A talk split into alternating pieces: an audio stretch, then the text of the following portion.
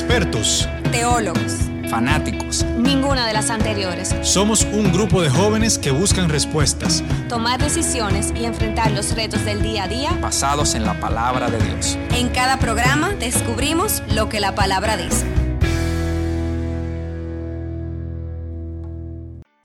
Buenos hermanos, bienvenido a un nuevo episodio de La Palabra Dice. Aquí con ustedes, nuestro hermano Luis, nuestro hermano Carlos y nuestra hermana Carla Núñez. Hola a todos. Hello, ¿cómo están? Bueno, y yo. Hola. ¿Cómo tú te llamas? Kaki. Hola, Carlos. Mucho gusto. Y yo soy Carlos. Hola, mucho gusto. bueno, les cuento. Hoy traemos un tema que surgió, señores, que surgió de, de mí. O sea, yo estoy viviendo esto ahora mismo. Y es congregarse. Hay muchas personas que como que le tienen un rechazo al congregarse por varias razones. Puede ser simplemente porque se ha acomodado ahora con el medio de la pandemia, que se ha acostumbrado a ver eh, las prédicas online y dice, ya, si yo lo estoy viendo online, yo no, hay necesidad de yo ir. O hay otros eh, que simplemente eh, han rechazado porque ven algo en la iglesia que no se sienten cómodos. O simplemente hay unos famosos que dicen, no, o sea, yo, yo no tengo que tener ninguna relación con ninguna iglesia porque yo creo en Dios, o sea, ¿para qué yo tengo que ir a una iglesia si ya yo creo en Dios? Entonces, eh, no voy a decir cuál es mi razón, pues eso me lo voy a mantener personal, pero eh, ciertamente el congregarse trae muchos beneficios eh, para nuestra vida espiritual. Y le traje algunos beneficios. Y el primero de ellos es y se encuentra en Mateo 18, 20, que dice que cuando dos o más están en el nombre de Jesús, Dios está. Nosotros podemos eh, orar en privado, nosotros podemos tener nuestro momento de adoración, pero hay algo especial, y de, verdad que soy, eh, puedo dar testimonio de eso, que hay algo especial cuando dos o más se reúnen en el nombre de Dios a adorar cuando dos o más se, reúnen a compartir su testimonio y sus experiencias, hay algo enriquecedor que pasa eh, en eso. No sé si le ha sucedido o ha tenido una experiencia con relación a eso. Mira, con ese tema definitivamente a todos los cristianos nos bendice estar repasando temas como este porque aunque parezca extraño, en cierta forma es normal que a la gente le dé pereza congregarse. ¿Por qué? En parte por lo que tú acabas de mencionar en la cita de Mateo. Fíjate que la porción habla de que si dos, o sea, Jesús mismo dice que si dos o más personas se reúnen en el nombre de Él, Él va a estar en medio de ellos. Claro, estamos parafraseando. Pero ese es un primer misterio que es bastante poderoso. O sea, la gente, el, el buscar juntos al Señor, el compartir su palabra, el pasar tiempo entre hermanos, eh, agradando, o sea, eh, honrando su palabra, honrando el nombre del Señor, adorando su nombre, es algo que al Señor le agrada y Él promete que va a estar ahí. Eso no quiere decir que en intimidad el cristiano no le encuentra. O sea, la palabra tiene muchas porciones que hablan de que cuando tú tienes la puerta cerrada y, y tú lo buscas en lo secreto, Él te recompensa en lo público y un sinnúmero de cosas. Pero Tú, por ejemplo, hablabas de quizás la razón principal al día de hoy que hace que la gente no se congregue en físico es la, lo que nos ofrece la tecnología. O sea, las iglesias se tuvieron que abrir en la pandemia.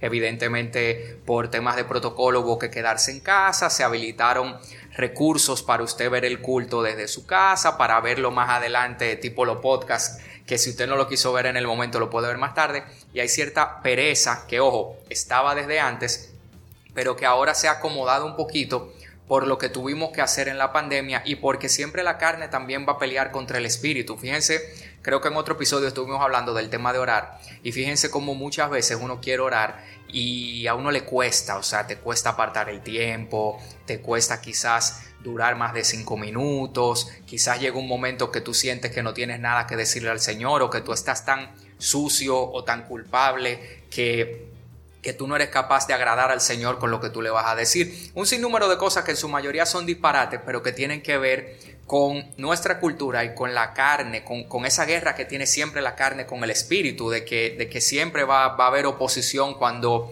cuando querramos alimentar o hacer cosas movidos por el hombre espiritual.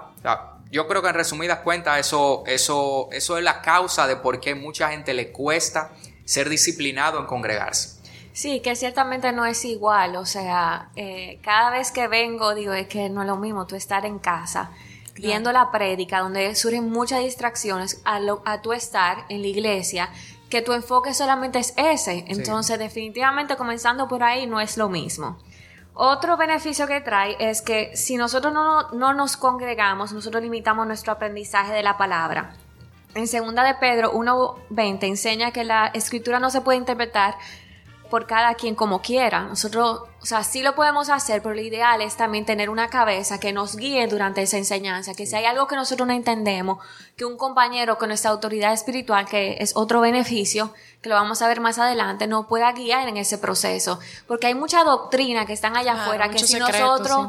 si ponemos en Google qué significa tal cosa y nos topamos con una página web que tiene algo, o sea, que tiene algo detrás que no es lo que establece la palabra, nos podemos confundir. Sí. Sino y la, la realidad es que la verdad, como dice la palabra, eh, bueno, la verdad es la palabra de Dios.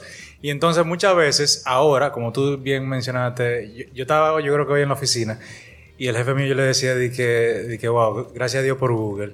Yo le dije porque realmente yo necesitaba buscar una cosa rápido y la busqué y la encontré. Pero así como tienes esas facilidades y esos beneficios, cuando tú te aíslas y, y, y, te, como que te apoyas solamente en esas cosas que tú encuentras digitales, también puede darse a malas interpretaciones, a personas que opinan sobre cosas que tal vez con buenas intenciones, no, no quiero decir que sean malas intenciones, pero pudieran con buenas intenciones estar opinando de cosas que son erradas. Y en esos momentos, digamos que para poder mantenernos en esa sana doctrina necesitamos ese, digamos que ese refresh que nos da la casa en donde el Señor te puso. Y por otro lado, también lo que quería decir es que muchas veces eh, creemos que estamos haciendo las cosas bien. Conozco testimonios de personas que creían verdaderamente que estaban honrando al Señor y se habían apartado porque entendían que eran autosuficientes en ese sentido, sirviendo al Señor en su, en su concepto y, y, en su, digamos que en su sana, digamos que forma de ver las cosas. Pero con el tiempo se dieron cuenta que poco a poco fueron desviándose de las cosas del Señor hasta un punto que uno no reconocía lo que estaba haciendo esa persona porque tenía en su corazón el deseo de honrar al Señor, pero por su, digamos, distanciamiento de, digamos, ir a la, a la casa del Señor, habían perdido esa esencia que era lo que tú decías, la sana doctrina. Mira, algo que yo escucho mucho en personas que quizás no son cristianos, son creyentes, pero no son cristianos, es el famoso.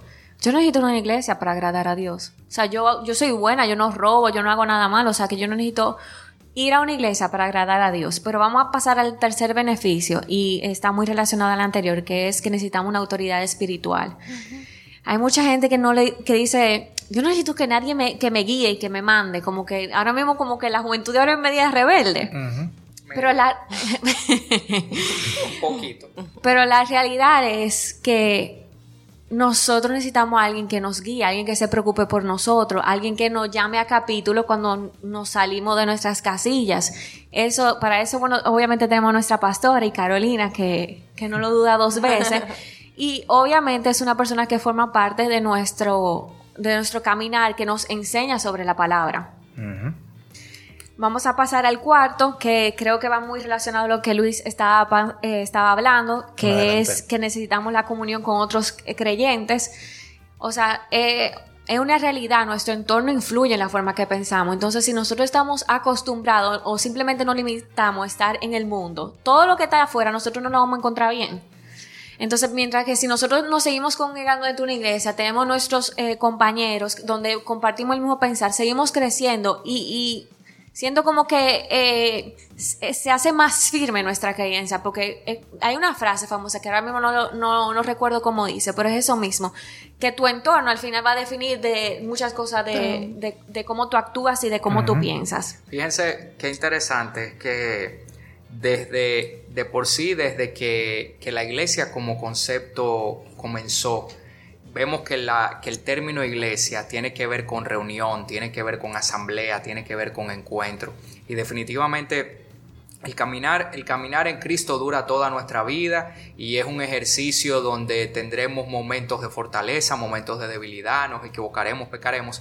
Por eso creemos en la, en la salvación por gracia que nos promete Jesús, que es una salvación que no, independientemente de que estamos llamados a hacer buenas obras y a dar buen testimonio para que el mundo conozca a nuestro Dios y a nuestro Salvador, evidentemente somos salvos por gracia. Ahora bien, cuando tú tienes a tu lado, no es solo el tema de que las otras personas te influencian, es que tú tienes un apoyo a tu lado que te permite tener a quien acudir cuando tú estás en debilidad, que te permite tener personas que con amor te puedan eh, hacer una, digamos, una crítica constructiva o te puedan ayudar, puedan ser, porque solos definitivamente, por eso hasta en el mundo es muy popular el tema de que la gente cuando anda sola por ahí tiene un, digamos, un rango limitado de crecimiento por más talentosa que sea. O sea, por eso hay personas y hay empresas. Y por eso hay empresas que las más importantes del mundo tienen oficinas en todo el mundo, tienen eh, todo tipo de profesionales, invierten mucho en que ese profesional esté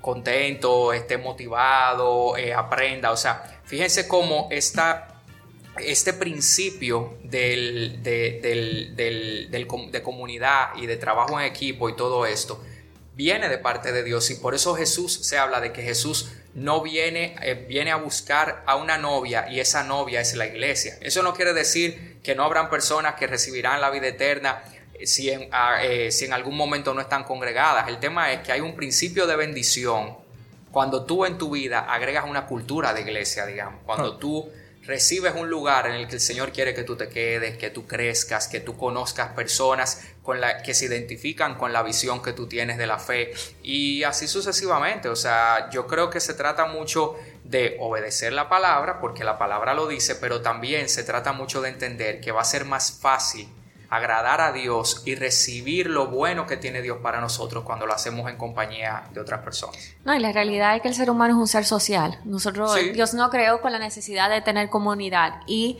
que la otra realidad es que juntos somos más fuertes espiritualmente. Claro que sí. Que no seamos llaneros solitarios, como tú dices, cochón. no, yo no digo eso. Yo lo digo, pero no fui yo como lo inventé. Señores, imagínate que uno se imagina que que andan así. Yo creo que todos conocemos al menos una persona cristiana, independientemente de denominación, que no tiene, que no ha echado raíz en una sola iglesia, o que quizás porque no está de acuerdo con la con el manejo administrativo de alguna iglesia o con lo que ve desde afuera. Porque claro, eh, hay un, refrán muy popular que dice que no se le tira, digamos, no se le tira piedra al, al, árbol pequeño. O sea, a la gente le llamó mucho la atención esos pastores que son muy populares, esos pastores que tienen iglesias muy bonitas, iglesias locales grandes, miles de personas y todo eso, y siempre se les tira con el tema de que si el evangelio de la prosperidad, que si, que si eso es vanagloria, que el hombre y no. Hay muchísimas cosas que algunas quizás tienen razón, pero en otras simplemente es un tema de personas que han entendido que pueden impactar más personas a través de los recursos y también que cuentan con un equipo humano que colabora en el desarrollo de esos contenidos y en el crecimiento de esa iglesia, que le permite quizás en ese sentido estar, entre comillas, eh, más eh, equipada. Yo creo que para hacer una, para usar una palabra neutra, para estar equipada para hacer más cosas que otras. Entonces no se imagina la cantidad de iglesias que andan necesitando brazos que ayuden, porque por eso en la misma palabra se habla de que la mies es mucha y que los obreros son pocos. O sea, siempre va a haber mucho trabajo, pero lo que falta es gente que se anime. Pero para tú animarte, incluso hasta para tú poder llamar una iglesia a tu casa, tú tienes que pasar tiempo en ella, tú tienes que conocer a la gente que está ahí. Y definitivamente estamos bajo un mismo espíritu porque ese es el número 5 y es que debemos congregarnos porque la iglesia local es el lugar donde podemos ejercer nuestros dones de servicios Amén. a Dios. Y definitivamente es justamente lo que estaba eh, diciendo Cochón, o sea, Dios nos da dones espirituales a nosotros y es para eso, es para nosotros y a la iglesia y ponerlo al servicio, no solamente de la iglesia, sino también de los demás. Y hasta descubrirlo, porque a veces verdaderamente no sabemos. Mira, estamos en el mismo espíritu todo, porque ya tenía la cita y todo aquí que iba a leer sobre eso, en Romanos 12, de 4 al 5, que dice, pues, así como cada uno de nosotros tiene un solo cuerpo con muchos miembros, y no todos estos miembros desempeñan la misma función, también nosotros, siendo muchos, formamos un, un solo cuerpo en Cristo, y cada miembro está unido a todos los demás. O sea que básicamente, eh, no solamente que nos complementamos entre nosotros, sino que como iglesia el Señor nos necesita también. Porque si Él puso en nosotros dones, como decía, y, puso también ese deseo de servir, es para que podamos eh, llevarlo a cabo. Muchas veces nos queremos acomodar en la comodidad de nuestro hogar, muchas veces es muy cómodo eh, tener nuestros propios parámetros, nuestro propio crecimiento en el Señor según como nosotros lo entendamos en el tiempo que nosotros querramos. Pero entonces no estamos dando frutos. Estamos simplemente recibiendo a la manera que yo decido que voy a recibir, pero no estoy dando el fruto que el Señor también me llamó a hacer. Porque si, si somos hijos de Dios, estamos llamados en esta tierra a hacer la obra del Señor. Y entonces, ¿qué mejor forma de hacerlo que complementándonos los unos con los otros? Porque por eso en cada iglesia vemos que hay personas diferentes, variadas, con diferentes dones, porque el Señor así lo quiso. Recordemos que el Señor es quien nos planta en una iglesia y nos planta con un propósito eterno. Entonces, si yo estoy en esta iglesia, es porque yo sé que el Señor quiere usarme de alguna manera. Si yo me eh, aíslo y no quiero y no, y no me pongo, digamos, con un corazón dispuesto a que el Señor me use como Él quiere usarme, entonces la iglesia, por decirlo así, va a estar coja y va a estar coja por quién, por mí. Obviamente el Señor eh, hace como quiere y busca a quien sea, si no estamos haciendo su, pero es otro tema. El punto es que tenemos que estar todos congregados también para poder dar lo que el Señor ha puesto en nosotros. Bueno, y eso fue el tema de hoy. Si tú eh, que nos estás escuchando tienes dudas o no estás segura o seguro de, de si congregarte o si esa iglesia es la indicada para ti, lo ideal es que ores para que Dios te dé confirmación y que realmente este, este episodio del día de hoy te pueda ayudar a tener esa confirmación que solamente hay ganancia el congregarse en una iglesia. Eso es todo por hoy, así que gracias. Bye bye. Bye. Dios les bendiga. Conecta con nosotros a través de nuestro Instagram arroba sep.rd. Y si quieres contactarnos para sugerencias o que oremos por ti, escríbenos a chequinamilagrosdedios arroba gmail.com. Dios te bendiga.